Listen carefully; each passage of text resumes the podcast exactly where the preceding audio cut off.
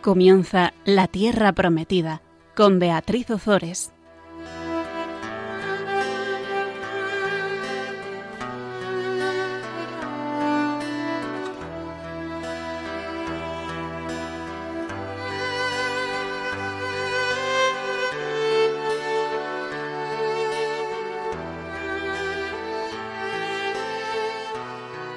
Buenas tardes, queridos oyentes de Radio María. Aquí estamos un miércoles más compartiendo con todos vosotros la palabra de Dios. Buenas tardes, Fabián. Buenas tardes, Beatriz. Venga, vamos a, invocar al Espíritu Santo. Ven, Creador, Espíritu, amoroso. Ven y visita el alma que a ti clama, y con tu soberana gracia inflama los pechos que criaste poderoso. Tú, que abogado fiel eres llamado, del altísimo don, perenne fuente, de vida eterna, caridad ferviente, espiritual unción, fuego sagrado. Tú te infundes al alma en siete dones, fiel promesa del Padre soberano. Tú eres el dedo de su diestra mano. Tú nos dictas palabras y razones. Ilustra con tu luz nuestros sentidos. Del corazón ahuyenta la tibieza haznos vencer la corporal flaqueza, con tu eterna virtud fortalecidos. Por ti, nuestro enemigo desterrado, gocemos de paz santa duradera, y siendo nuestro guía en la carrera, todo daño evitemos y pecado. Por ti al eterno Padre conozcamos, y al Hijo soberano omnipotente, y a ti Espíritu, de ambos procedente, con viva fe y amor siempre creamos. Pues como siempre vamos a comenzar haciendo un resumen de lo que vimos en el programa pasado. En el programa pasado veíamos cómo Esdras sube de Babilonia a Jerusalén, así como Ciro había permitido el regreso de los deportados para que reconstruyesen el, el templo eh, Darío había ratificado ese, em, ese permiso, pues Artajerjes envía a Esdras, experto en la ley de Moisés, sacerdote y experto en la ley de Moisés, para que la hiciera cumplir, para que hiciera cumplir la ley, la ley de Moisés en Jerusalén y sus alrededores. Artajerjes otorga a Esdras unos poderes que son verdaderamente extraordinarios. Por una parte, lleva la ley reconocida por el rey persa como ley de Judá y Jerusalén, y también lleva la autoridad recibida del mismo rey para imponerla a todos los judíos que viven al oeste del Éufrates. Y por otra parte, Esdras recibe el poder de recaudar fondos para el templo de Jerusalén y de administrarlos por su cuenta. Bueno, pues ya en el, en el programa pasado veíamos eh, cómo se pone en camino toda esa comitiva, cómo Esdras eh, ayuna antes eh, antes de, ponerse en marcha, eh, cómo cuenta todo, todo, el tesoro del templo y eh, les pide a las personas encargadas de llevarlo, a los sacerdotes, levitas, etcétera, que lo cuiden porque ellos son santos y que esos objetos son santos también y son para el culto eh, del Señor. Y ahora vamos a ver cómo llega la comitiva de Estras a Jerusalén. No sé si tú quieres añadir algo, Fabián. Vamos a ello. Pues vamos a ello. Vamos a, leer los versículos 31 al 35 del capítulo 8 del libro de Estras. Partimos del río Abba el día 12 del mes primero camino de Jerusalén. La mano de nuestro Dios estaba sobre nosotros y nos protegía de la mano de los enemigos y de los que nos acechaban en el camino. Llegamos a Jerusalén y permanecimos allí durante tres días. El cuarto día en el templo de nuestro Dios, la plata, el oro y los objetos fueron pesados por Meremot, hijo del sacerdote Urías, junto con Eleazar, hijo de Pinjas, acompañados por los levitas Jozabad, hijo de Josué, y Noadías, hijo de Binuí. Se tomó nota de todo lo pesado, enumerando los objetos y su peso. En aquel momento los desterrados que habían regresado ofrecieron holocaustos al Dios de Israel. Doce novillos por todo Israel, noventa y seis carneros, setenta y siete corderos y doce machos cabríos, como ofrenda por el pecado. Todo fue ofrecido en holocausto al Señor. Bueno, pues Esdras eh, llega ya, llega a, Jerusalén. Lo primero que hace es eh, reconocer cómo Dios les ha ido acompañando en todo ese viaje. Exacto. Y se tiran tres días para aterrizar. Y luego al cuarto es cuando se ponen a hacer lo primero que tienen que hacer de misión, que es entregar todos esos objetos que hemos hablado, los, el programa anterior, ¿no? Lo santo al santo. Y lo llevan al templo. Pero lo primero que hacen es aterrizan. Aterrizan y rezan. Eh, estas, ¿qué, hace? Toma medidas eh, de precaución en la entrega de la plata y, y, del oro, pesándolo dos veces. Dos veces lo pesa, dos veces en presencia de testigos por si falta algo. ¿Y qué falta? No faltaba absolutamente nada, nada todos esos hombres, que ya lo dijimos en el programa anterior, faltos de toda eh, comodidad, en un viaje de varios meses, que no es que salieran por la mañana y llegaran por la noche, es que estuvieron varios meses viajando, repito, con, con, con mujeres, con niños, con vacas, con, con yo qué sé con qué. Eh, sin policía y sin gendarmería, porque habían confiado plenamente en el Señor y leíamos, en, leíamos eh, que, que, Esdras no quiso, no le dio vergüenza pedirle al rey Artajerjes que le mandara a nadie porque él había puesto toda su confianza en el Señor y había dicho que el Señor les, les guardaría. Pues todas estas personas no robaron ni un solo gramo, absolutamente nada de, todo lo que, lo que llevaban, porque sabían perfectamente que ese tesoro era de Dios y que no era de ellos. A mí me parece impresionante, Fabián. La honradez del grupo. Pero más con la piedad del grupo. Eso, más con honradez. Sí, la piedad en el sentido técnico, o sea, el saber que es del santo. Esto que estoy tocando es del santo y por tanto no es mío. Sí, sí. Y esto que es algo que yo creo que hemos perdido mucho, que es que muchas veces hacemos las cosas eh, como no las ve nadie o como tampoco es para tanto. Mm, pues así se nos va empobreciendo el corazón, ¿no? Eh, pero bueno, aquí importante, ¿no? Recalcar también no solo que no falta nada porque nadie de dentro lo ha robado, sino que efectivamente Dios ha protegido, cuidado, custodiado la marcha y tampoco nadie de fuera les ha atacado. O sea, como que la mano providente de Dios. Dios quiere que esto se haga y por tanto se hace.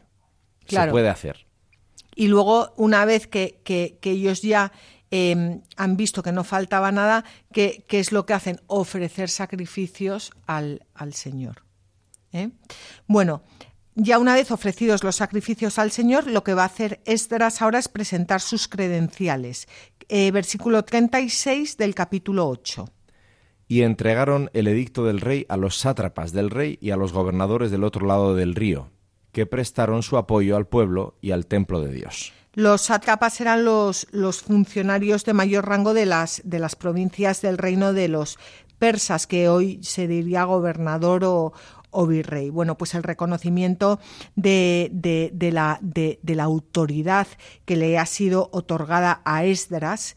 Em, por el rey Artajerjes, el reconocimiento de esa autoridad por parte de las autoridades es, es, importantísimo, porque es, es, lo que le va a permitir a Esdras que no le moleste nadie y llevar a cabo eh, la misión que le, que le, ha sido encomendada. Y ahora vamos a ver eh, lo siguiente, ¿no? Eh, ¿Qué se encuentra Esdras?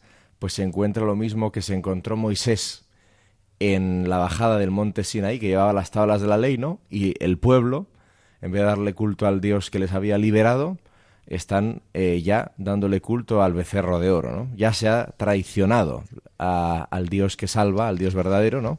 En cuanto se les deja un poco sueltos. Y Moisés entra, monta en cólera, les hace tragar, ¿no? Recordamos el oro fundido con agua y ahí tienen que tragárselo todo el pueblo. Bueno, y luego les vuelvan a entregar la tabla de la ley. Esdras también, vamos a verlo ahora, se encuentra con la incapacidad, la infidelidad del pueblo, ¿no? A responder a la fidelidad de Dios. Y también le pasa lo mismo a Jesús, ¿no? Jesús baja el monte de la transfiguración, por ejemplo, baja y los discípulos no son capaces de expulsar al demonio que está torturando a aquella, persona, ¿no? También con, con sintomatología epiléptica y tal. O, eh, bueno, pues cuando, vamos, están en el huerto de los olivos y los más íntimos tampoco son capaces de soportar el tirón y se duermen en vez de estar con él vigilando.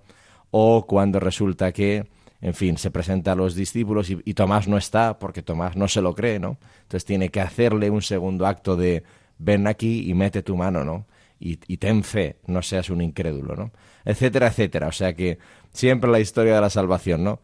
Nosotros somos infieles, Él permanece fiel y no tampoco somos capaces de responder a su fidelidad y Él no se cansa. O sea, Él vuelve, vuelve, vuelve, vuelve, ¿no? Como dice el Papa Francisco, ¿no? Dios no, no es Dios el que se cansa, somos nosotros de pedir perdón porque Él, como es omnipotente, siempre está dispuesto a reconstruir la historia, ¿no? Bueno, en el caso del Éxodo era, era algo como patente, ¿no? Que estaban ahí adorando al becerro de oro y tal. Pero es que ahora van a hacer lo mismo, pero con algo mucho más sutil, que es con los matrimonios mixtos. Em, y que desde luego es algo que está, vamos, actual, no, lo siguiente. Vamos a leer los versículos 1 al 4 del capítulo 9 de Estras. Después de todo esto, los ministros se me acercaron diciendo, No hemos separado al pueblo de Israel, ni a los sacerdotes, ni a los levitas de las gentes del país que siguen con sus abominaciones, como las de los cananeos, hititas, pereceos, jebuseos, amonitas, moabitas, egipcios y amorreos, y han tomado a las hijas de ellos para sí, y para sus hijos, mezclando una descendencia santa con las gentes del país. Incluso los ministros y funcionarios han llevado la iniciativa en este pecado. Cuando escuché estas palabras, rasgué mis vestiduras y mi manto, me arranqué el pelo de la cabeza y de la barba, y me senté desolado. Se reunieron junto a mí todos los temerosos de lo que haría el Dios de Israel a causa del pecado de los desterrados, mientras que yo, desolado, permanecía sentado hasta la ofrenda de la tarde.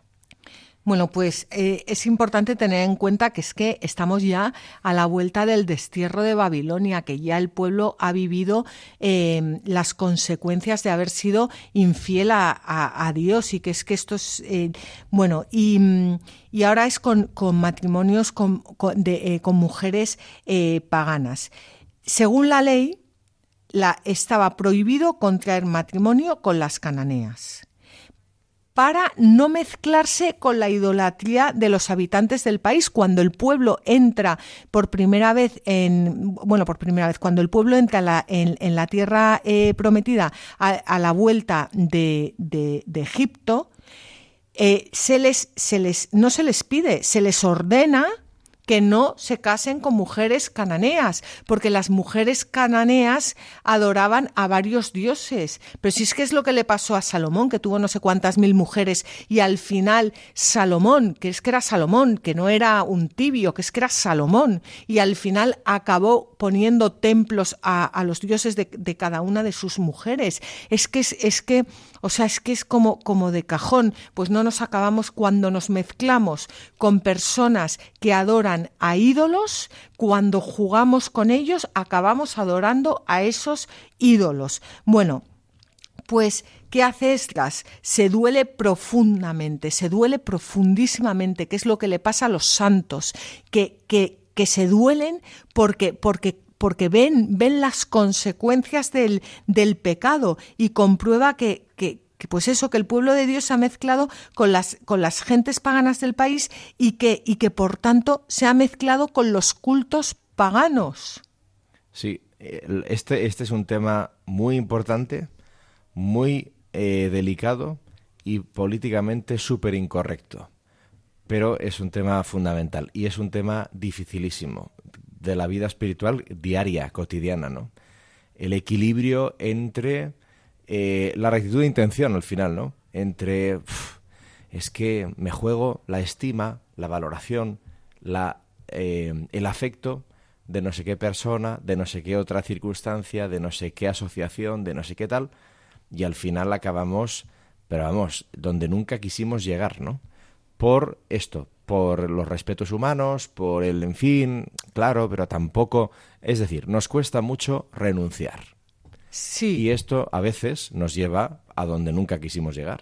Pero si una persona tiene clara que su meta es la santidad y la vida eterna, si lo tiene claro, le cuesta mucho menos renunciar. Claro. El problema es cuando queremos nadar a todas las aguas. Y probablemente la clave esté en que nos falta oración. Y la oración sincera nace de un silencio previo. Entonces, difícilmente en el ritmo de vida que llevamos podamos encontrar el silencio interior para que la oración sea verdadera y se caliente de verdad nuestra fe, nuestra esperanza y nuestra caridad, ¿no? Entonces es muy fácil estar tibio y cuando uno está tibio le resulta muy difícil renunciar. Muy difícil. Sí. Pero bueno, el caso es que esto, bueno, eh, el, caso es que esto es una gran enseñanza y que gracias a la condena que Esdras hace de los matrimonios mixtos, los judíos se dan cuenta de que, de que su santidad se ha contaminado con las acciones abominables de los gentiles y que incluso sus, sus, dirigentes, que son los que deberían haber dado ejemplo, son los primeros en andar descarriados. Y vamos a leer un... Por cierto, este, o sea, esto es que lo comprobamos constantemente, ¿no? Y es muy difícil en la práctica porque la vida es complicada. Pero está claro, o sea, hoy en día por la cultura dominante, ¿no? O sea, mm, los cristianos necesitamos a otros cristianos. Necesitamos a otros cristianos en nuestro mundo social y en nuestro mundo afectivo. Entonces no se trata de generar burbujas ni estufas, pero sí de ser conscientes de lo que hay. Entonces, es muy importante qué tipo de amistades cultivo y qué tipo de relaciones afectivas establezco. Y muy prioritariamente, quiénes son mis amigos, de quién me fío, con quién soy sincero con quién comparto de verdad y con quién estoy dispuesto a entablar una posible relación afectiva de pareja y con quién estoy dispuesto a formar una familia, ¿no? Y tener hijos. Esto es, o sea, vamos, es, evidente, ¿no? Cuando la fe no se comparte, la vida diaria es muy difícil. Y cuando digo la fe no se comparte, me refiero de verdad a la experiencia de fe que es relevante para tu día a día y para tus decisiones y para tus principios en las decisiones y en las actitudes del día a día. Y en las grandes decisiones también, ¿no?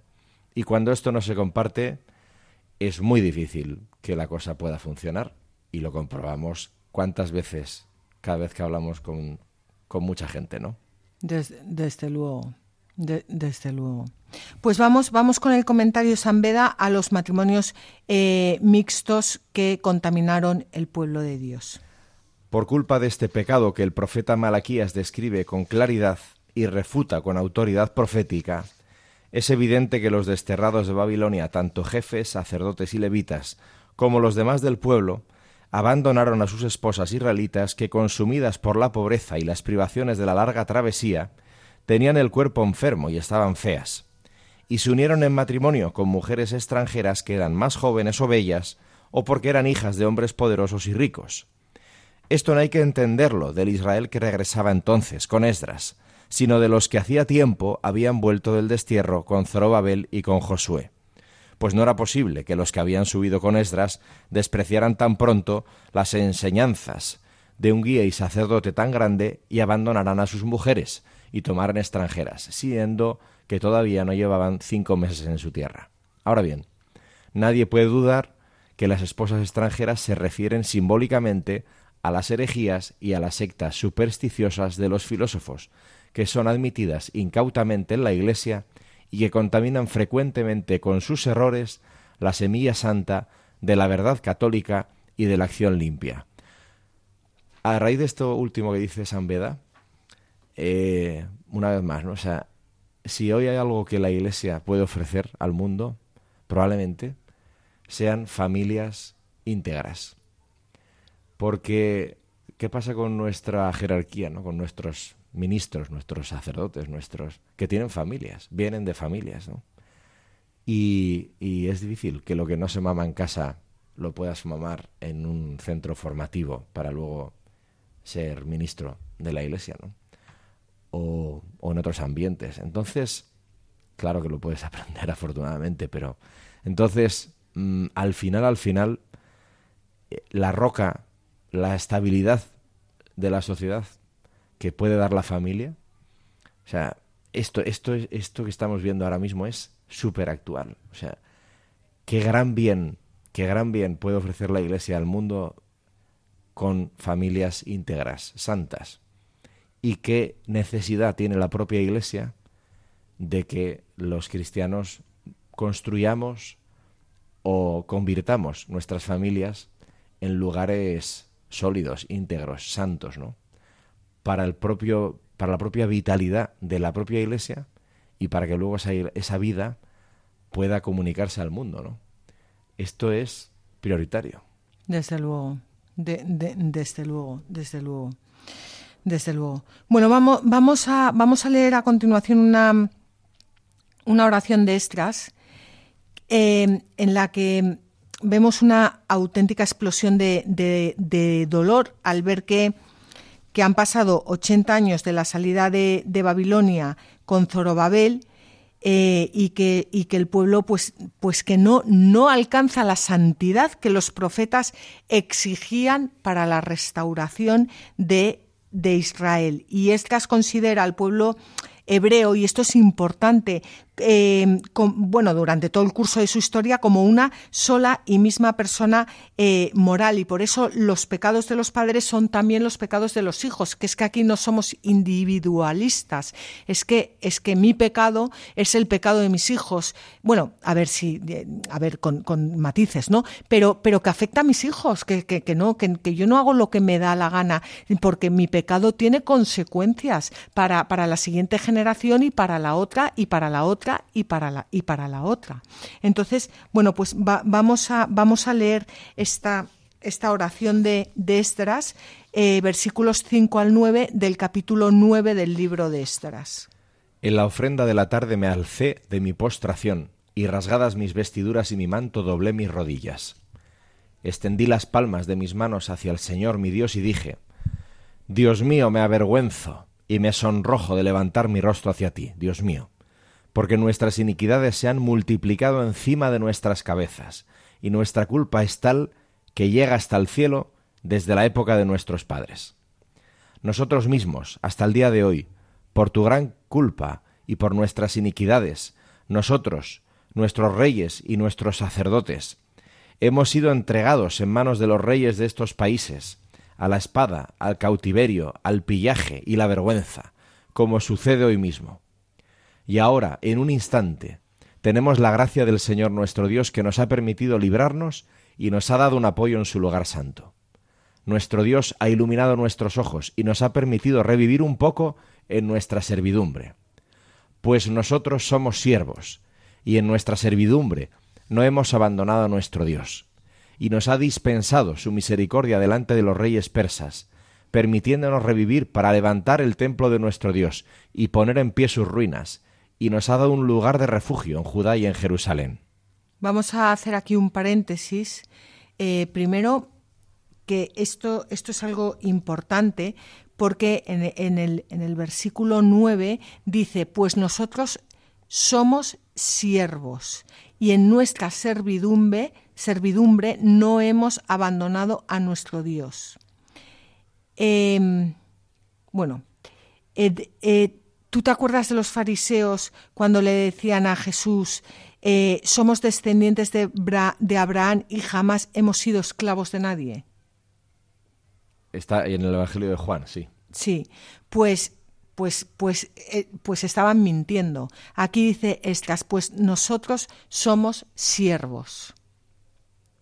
Y, y esto lo, lo, lo traigo porque cuántas veces nosotros somos siervos y si rezáramos más con, esta oración de, de, de pues nos ayudaría muchísimo, porque somos siervos del dinero, somos siervos de la fama, somos siervos del poder, somos siervos del qué dirán, somos siervos del activismo, somos siervos de, de, la televisión, somos siervos de, la mentira. Eh, y, bueno, y de hecho es verdad, es decir, objetivamente somos esclavos, estamos limitados en nuestra capacidad de reacción y de decisión de verdad, pero sin culpa nuestra. O sea, es así como está montado Pues porque nuestra sociedad, nuestro mundo laboral, nuestro mundo académico, nuestro mundo sanitario, nuestro mundo de todo tipo, eh, nos recorta nuestra capacidad de decisión y de reacción y de... Por tanto, esto es cierto, ¿no? Pero la queja, como vamos a ver ahora, no viene porque seamos así o estemos en esa situación, sino porque estando en esa situación que es objetiva, eh, estamos en babia, no estamos a lo que tenemos que estar, no estamos centrados en el que es el Señor de todos los señores. Por encima de todos los que nos someten, hay un Señor de todos los señores y no estamos centrados en Él. Por eso nos pasa muchas veces lo que nos viene ocurriendo, que es de lo que se está quejando Esdras. Pues vamos a hacer un, un breve descanso y continuamos con la oración de Esdras.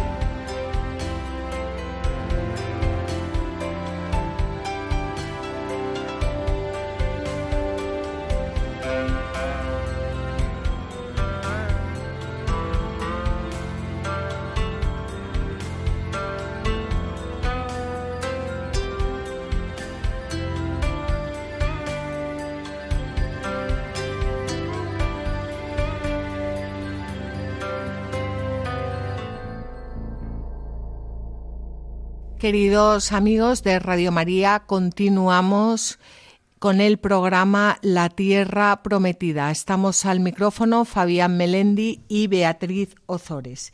Y estábamos, em, estábamos comentando el dolor, el dolor que siente el sacerdote y el escriba Esdras cuando llega a Jerusalén y se encuentra como las personas se han unido a el pueblo de Dios, muchas personas del pueblo de Dios se ha unido, se han unido a mujeres paganas. Y como como ese pueblo de Dios que es santo ha acabado adorando a los ídolos de, de, sus mujeres. Y las han cambiado porque aquellas mujeres que emprendieron de aquella primera expedición, que emprendieron el camino eh, con Zorobabel, pues estaban feas, viejas, cansadas de todos esos meses de camino y claro, llegaron a Jerusalén y se encontraron pues con, con mujeres jóvenes, frescas y, y no, no, en fin, que lo que nos pasa hoy en día, ¿para qué lo voy a explicar más? Bueno, el caso es que Esdras, que sabe cuáles son las consecuencias de todo eso y que es un hombre santo y que y le duele y le duele el pecado porque porque entiende que va mucho más allá de haberse unido a una mujer eh, pagana, comienza una oración.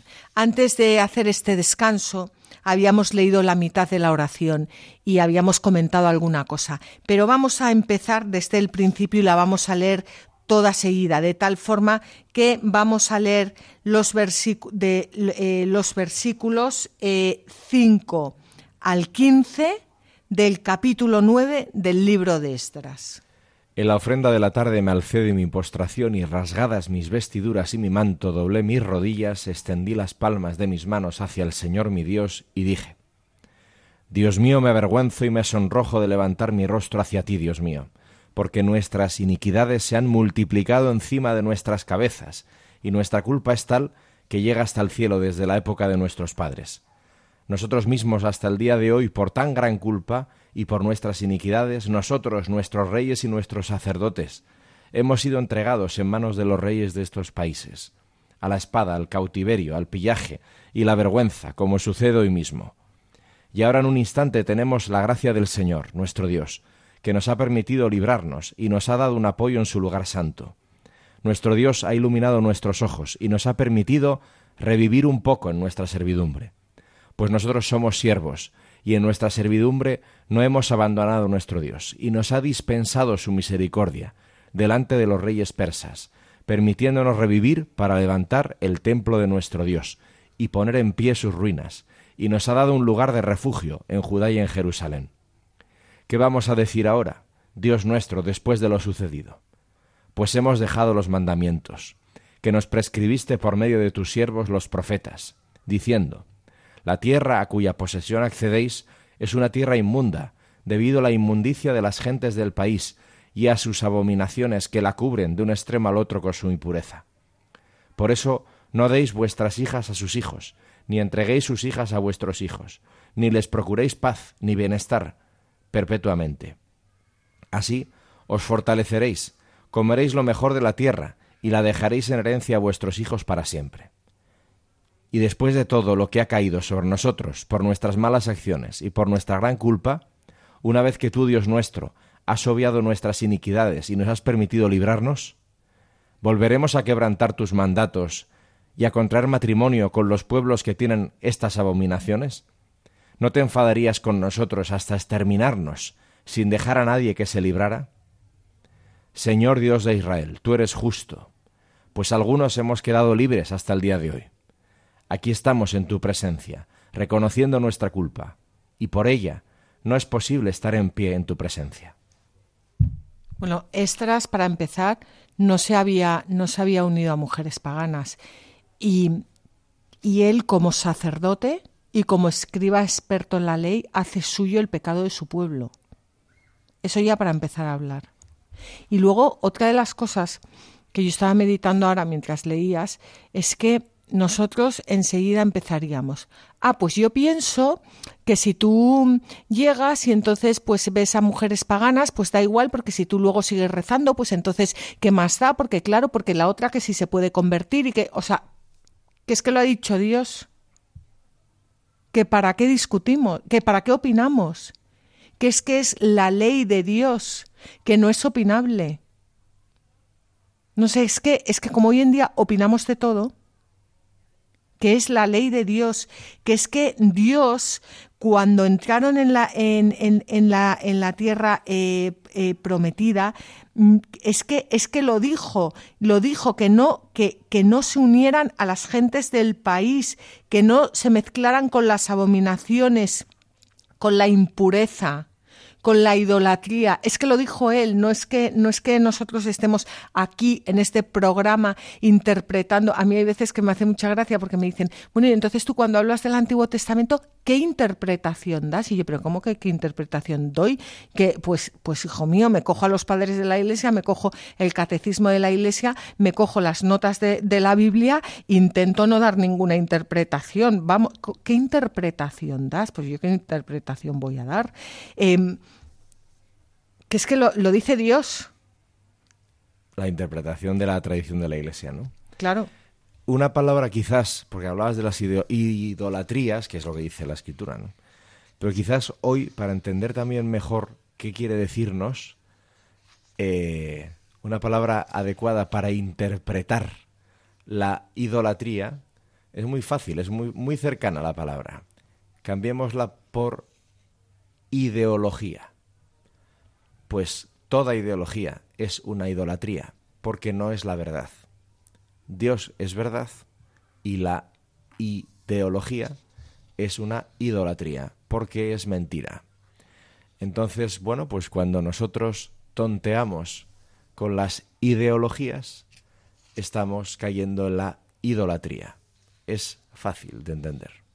Pues sí, fácil. Bueno, pues vamos a, vamos a leer un comentario de, de, de San Beda de cómo Esdras en su aflicción simboliza la intercesión del Salvador. Esdras se había preparado con el corazón compungido y además con la mortificación de su cuerpo para hacerse digno de que lo escuchara la misericordia divina, y así se entregaba a la oración. Dobló las rodillas, extendió las manos, elevó preces al Señor a la hora de la ofrenda de la tarde, convencido de que es más grato a Dios el sacrificio que se realiza con espíritu humilde y alma contrita que el que se ofrece con la carne y la sangre de los animales. Pero en sentido tipológico, el que doble las rodillas, rasgadas las vestiduras, el que extienda las manos a Dios y el que mueva a penitencia los corazones de muchos, elevando oraciones y derramando lágrimas, como se escribe en lo que viene a continuación, muestra al Señor Salvador, que se dignó orar por nuestros pecados antes de la pasión y durante la pasión. Y con las manos extendidas en la cruz, quiso que el vestido de su carne se rasgara con las heridas y sufriera por nuestra redención, para que quien murió por nuestros pecados, como dice el apóstol, resucitara para nuestra justificación. Y se hizo esto a propósito, en la hora de la ofrenda de la tarde, o bien porque el Señor ofreció al Padre al final del tiempo el sacrificio de su cuerpo y de su sangre, y a nosotros nos ordenó ofrecerlo con el pan y el vino, o bien porque nos liberó con su pasión tocando a su fin el sacrificio de la ley, y separándonos de los pueblos de la tierra, nos hizo celestiales y castos, y nos concedió unirnos a él en cuerpo y alma. Bueno, un comentario precioso que, que nos ayuda a entender cómo nuestro Señor Jesucristo sufrió y lloró por nuestros pecados haciéndolos suyos. Exacto, y vemos entonces, una vez más, como Esdras es un antitipo de Jesucristo, que es la plenitud de esta oración y de esta unión a nuestro pecado para interceder ante el Padre ¿no? y liberarnos de él, del pecado. Bueno, pues ahora vamos a ver cómo el pueblo ya por fin cae en la cuenta de su, de su. No todo el pueblo, ¿eh? pero gran parte, la mayoría del pueblo. Vamos a leer los versículos 1 al 4 del capítulo 10. Mientras Esdras oraba y hacía su confesión llorando, postrado delante del templo de Dios, se congregó junto a él una asamblea de Israel muy numerosa. hombres, mujeres y niños que lloraban. El pueblo lloró mucho. Secanías, hijo de Yeiel y de los hijos de Elam, respondió a Esdras diciendo, Nosotros hemos pecado contra nuestro Dios, tomando mujeres de las gentes del país que son extranjeras. Sin embargo, después de esto, aún queda esperanza para Israel. Nos comprometeremos mediante una alianza con nuestro Dios a despedir a todas las mujeres y a sus hijos, de acuerdo con el parecer de mi Señor y de los temerosos en los mandamientos de nuestro Dios. Se actuará de acuerdo con la ley. Levántate, pues este asunto recae sobre ti y nosotros estamos contigo. Sé fuerte y actúa. Bueno, pues Secanías habla en nombre de quienes habían tomado por esposas mujeres extranjeras y que estaban eh, arrepentidos, pero eh, había otros que, se resistían a la, a la, a la reforma. Em, esto es complicado, claro, porque, porque ellos van a despedir a sus mujeres y cualquiera que esté leyendo esto dice, ¡Hala! ¿Cómo van a despedir a sus...? Es que no eran sus mujeres, es que ya estaban casados con otras. O sea, es que es que no, el que es, o sea, es que el pecado, el pecado trae unas consecuencias muy fuertes. Entonces, no, el que, el que se hubiera casado con una mujer pagana, eh, seguramente, vamos, no me cabe duda, que hubiera intentado que la mujer pagana se convirtiera al, al, judaísmo para no tener que despedirla con sus hijos y, traerla a, alabar al Dios verdadero. Es que el problema es que esas mujeres paganas, es que esos hombres ya estaban casados. Es que habían dejado a sus mujeres, a las feas, a las cansadas del camino, a las, que, a las que rezaban, las habían dejado por mujeres más, entre comillas, divertidas. Bueno, y hoy como somos, estamos, claro, hemos descubierto ¿no? la, igualdad de oportunidades y derechos, que no la igualdad de que seamos iguales los varones y las mujeres, eh, digamos, el, ser varón y el ser mujer no es lo mismo, pero igualdad de oportunidades y de derechos y de obligaciones. Eh, sin embargo, esto también se puede aplicar al revés, ¿no? Hoy en día, mujeres que también hacen lo mismo con sus maridos porque encuentran otros que o están mejor libres, ¿no? Pues digo, por, aplicarlo al día de hoy también. Me, alegro que digas esto porque yo muchas veces hablo de los hombres, ¿qué tal? Y luego me echan en cara que es que parece que los malos son los hombres y que las mujeres... No, no, es que yo ya en, mi mente, y, esto debería explicarlo mejor, y me alegro que lo hayas hecho, es que claro, estoy pensando que las mujeres, o sea, no, no, no es un tema machista o feminista o, o no sé quéista se quiera llamar ahora, sino que, que es el ser humano en, en general. Bueno, pues... Pues, pues, pues, pues claro, esto, esto es una movida, o sea, esto es una movida lo que tienen que hacer, pero es que están eh, eh, poniendo en juego, el, o sea, están rechazando los dones que, que, que, Dios les, les ha dado. Em, no, no están poniendo medios para proteger esos dones recibidos de, de Dios y para, y para permanecer fieles. Y, y esto es, esto es, eh, no sé, es, es pues, es que es lo mismo que, que, ocurre hoy en día, es que, es que somos los, los cristianos, somos, somos el, el pueblo santo de Dios y, y ¿qué estamos haciendo? Entonces, por eso este, esta parte es fuerte, ¿no? Porque dicen, tienen que despedir a las mujeres y a los niños, sí, pero es que no son sus mujeres, es que, es que ellos ya tenían otra mujer es que la han dejado tirada para irse con la otra, o, o al revés, como dices tú, o las mujeres que se habían ido con, con, otros, con otros maridos. No, en aquella época no creo que hubiera muchas de esas. Hablo de ahora. Ya, bueno, pues por si acaso. Ahora hay muchísimas, pero, pero por si acaso. Bueno, pues Esdras lo que va a hacer a continuación es convocar al pueblo de Jerusalén. Versículos 5 al 9 del capítulo 10. Esdras se levantó y pidió juramento a los príncipes de los sacerdotes, a los levitas y a todo Israel de que actuarían así, y ellos lo juraron. Esdras, que estaba delante del templo de Dios, se levantó y se marchó a la habitación de Jehoiahán, hijo de Eliasim, y se alojó allí. No comió pan ni bebió agua, porque estaba muy dolido a causa del pecado de los desterrados corrieron la voz por Judá y Jerusalén entre todos los hijos del destierro de que se debían reunir en Jerusalén, y de que serían entregadas al anatema todas las posesiones de todo el que no llegara antes de tres días, conforme al parecer de los ministros y de los ancianos, y de que ese sería excluido de la asamblea de los desterrados.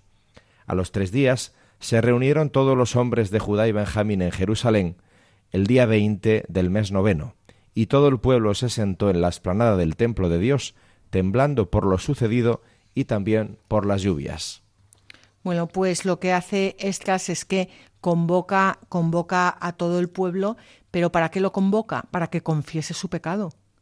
Para que, para, para, para, porque, porque la misión de Esdras es implantar la ley de Moisés. Y para implantar la ley de Moisés tiene que haber un, una conversión previa, un arrepentimiento y, una conversión. Y, y, esto es muy importante, ¿no? La, la actitud de Esdras viene apoyada por los ministros y los ancianos del pueblo, que son los que pueden ejecutar esta, este cambio en el pueblo, ¿no? Y animar al pueblo, ayudar al pueblo a dar el paso. Entonces, no, yo no hablo ya a nivel político, ¿no? Vivimos en una sociedad en la que nosotros somos una minoría, eh, los cristianos, digo, en la sociedad actual, pero eh, dentro de nuestra comunidad, ¿no? O sea, cuando nuestros dirigentes, cuando nuestros ministros y ancianos no eh, claramente secundan lo que Esdras en aquel momento no estaba diciendo que era lo que el Dios verdadero ha revelado, pues el pueblo no hubiera podido reaccionar. Pues, eh, pues trasladando al día de hoy, ¿no? Qué importante es que nuestros ministros, ancianos, responsables, mm, jerarcas, tomen postura clara y valiente por lo que la tradición eh, nos muestra, ¿no? que es la voluntad de Dios, para que el pueblo pueda secundarlo y no esté desorientado. desde luego, desde luego.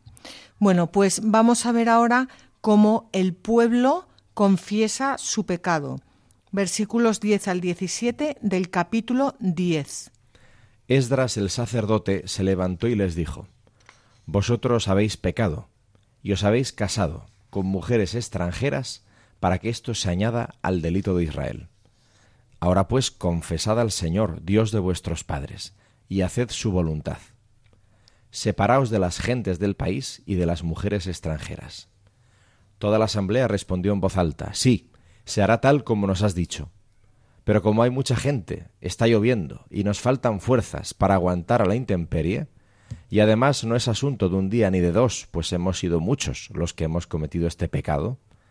Que se establezcan ministros nuestros para toda la asamblea y que todos los que haya en nuestras ciudades que se hayan casado con mujeres extranjeras vengan cuando sean citados acompañados por los ancianos de cada ciudad y sus jueces, hasta que se aparte de nosotros el ardor de la ira de nuestro Dios por este asunto.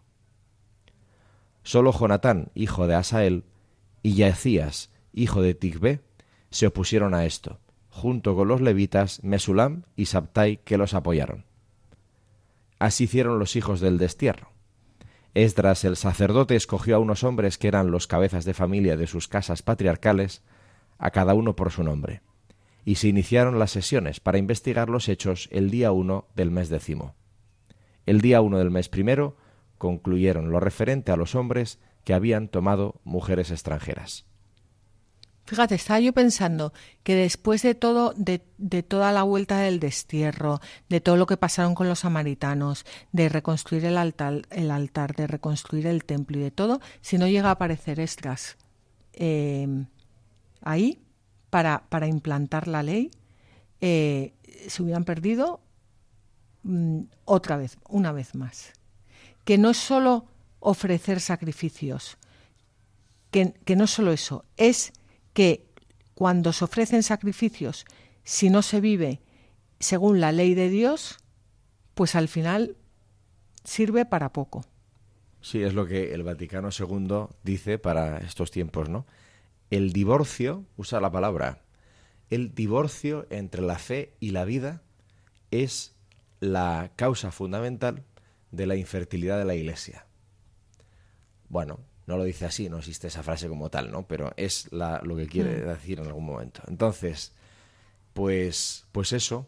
Entonces, hoy necesitamos profetas dentro de la iglesia que nos digan que ese divorcio es esterilizante. desde luego, desde luego. Bueno, pues eh, a continuación, el texto sagrado nos da una lista de todos los que se habían casado con, mujeres extranjeras, que no la vamos a leer, pero son eh, los versículos 18 al, 43. Em, y, y, bueno, son todo nombres. Y termina diciendo, todos estos se habían casado con mujeres extranjeras y despidieron a sus mujeres e hijos. Y como decía antes, o sea, imagínate el tomate pero claro, es que el pecado eh, tiene unas consecuencias nefastas para, para no solo para el que peca, sino también para, para, para los de su alrededor. Y yo creo que podríamos terminar el programa, el programa y el libro de Estras leyendo un comentario de, de San Beda. Primero alejan de sí a las esposas ilegítimas y una vez borrado del pecado del mundo entonces ofrecen por ellos un carnero para acceder al altar. Porque es difícil que Dios acepte la víctima de aquel que no se empeña en abandonar antes el pecado por el que la ofrece, como dice Isaías. Dejad de hacer el mal, aprended a hacer el bien.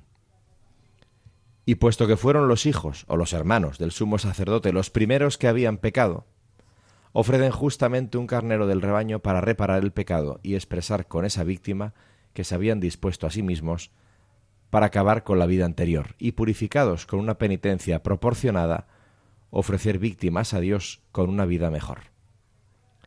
Entre esas cosas, hay que señalar que el diablo tienta siempre a los fieles con tanta astucia que jamás les deja un momento de descanso en la lucha. Mira pues, como aquellos a los que no podía vencer en las adversidades, los vencía con halagos, estos vencieron a los enemigos públicos con la edificación y dedicación del templo de Dios, pero fueron vencidos con el amor de las mujeres gentiles y no guardaron el templo en su corazón y de su cuerpo digno de que Dios lo habitara. Una representación exacta de esto la hay muy clara en nuestro tiempo, cuando vemos que el alma de los fieles es tentada ahora en el interior por su propia concupiscencia, que los atrae y seduce, de forma mucho más peligrosa que cuando en otro tiempo era tentada exteriormente por el cruel enemigo, que se ensañaba con la espada y la hoguera contra su perseverancia. Pero no faltará la misericordia del Señor, que lo mismo que entonces concedió la virtud de la paciencia contra los ataques de hombres enfurecidos, también a nosotros nos dará una protección cautelosa contra los lazos de los halagos que nos envuelven. Por fin, con la intervención del hábil sumo sacerdote y todos los que temían a Dios, los que habían pecado se arrepintieron de corazón y despidieron a las esposas extranjeras. Y así expulsada la vileza de la lujuria, volvió la honra de la castidad. Y en la ciudad de Dios, arrojada la amarga de los vicios, abundaron las flores y el aroma de las virtudes. Bueno, pues con este comentario de San Beda terminamos el programa y terminamos el libro de Esdras. En el siguiente programa comentaremos ya el libro de Nehemías. Damos gracias a todos nuestros oyentes por haber compartido este rato con nosotros. Os recordamos que el próximo programa será dentro de 15 días, que podéis volver a escuchar este programa en la página web de Radio María y también en el blog la Tierra Prometida, todo junto y en minúscula, latierraprometida.es. Podéis escribirnos al mail latierraprometida@radiomaria.es y como siempre os animamos a que cojáis vuestras Biblias y no dejéis de leerlas, meditarlas y rezarlas, porque los libros sagrados, el Padre que está en los cielos, sale amorosamente al encuentro de sus hijos para conversar con ellos.